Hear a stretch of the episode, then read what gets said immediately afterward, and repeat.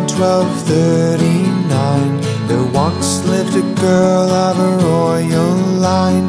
The ancient stories do recall. She was the fairest of them all. In a castle made of stone, every night she slept alone. Any noise that would raise the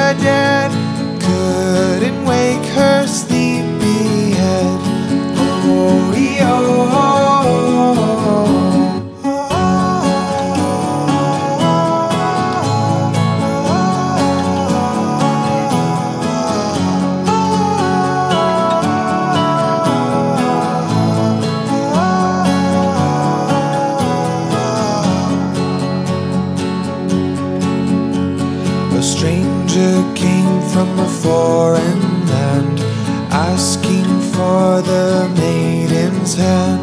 Her father said, No, go away. She's gonna marry a king one day.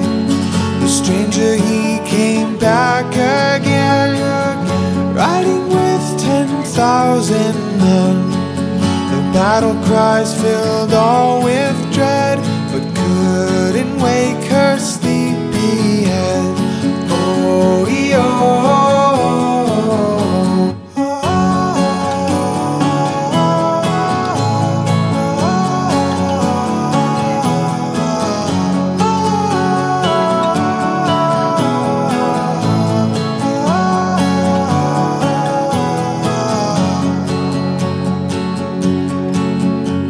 The fighting lasted all day long, but the castle walls were thick and strong.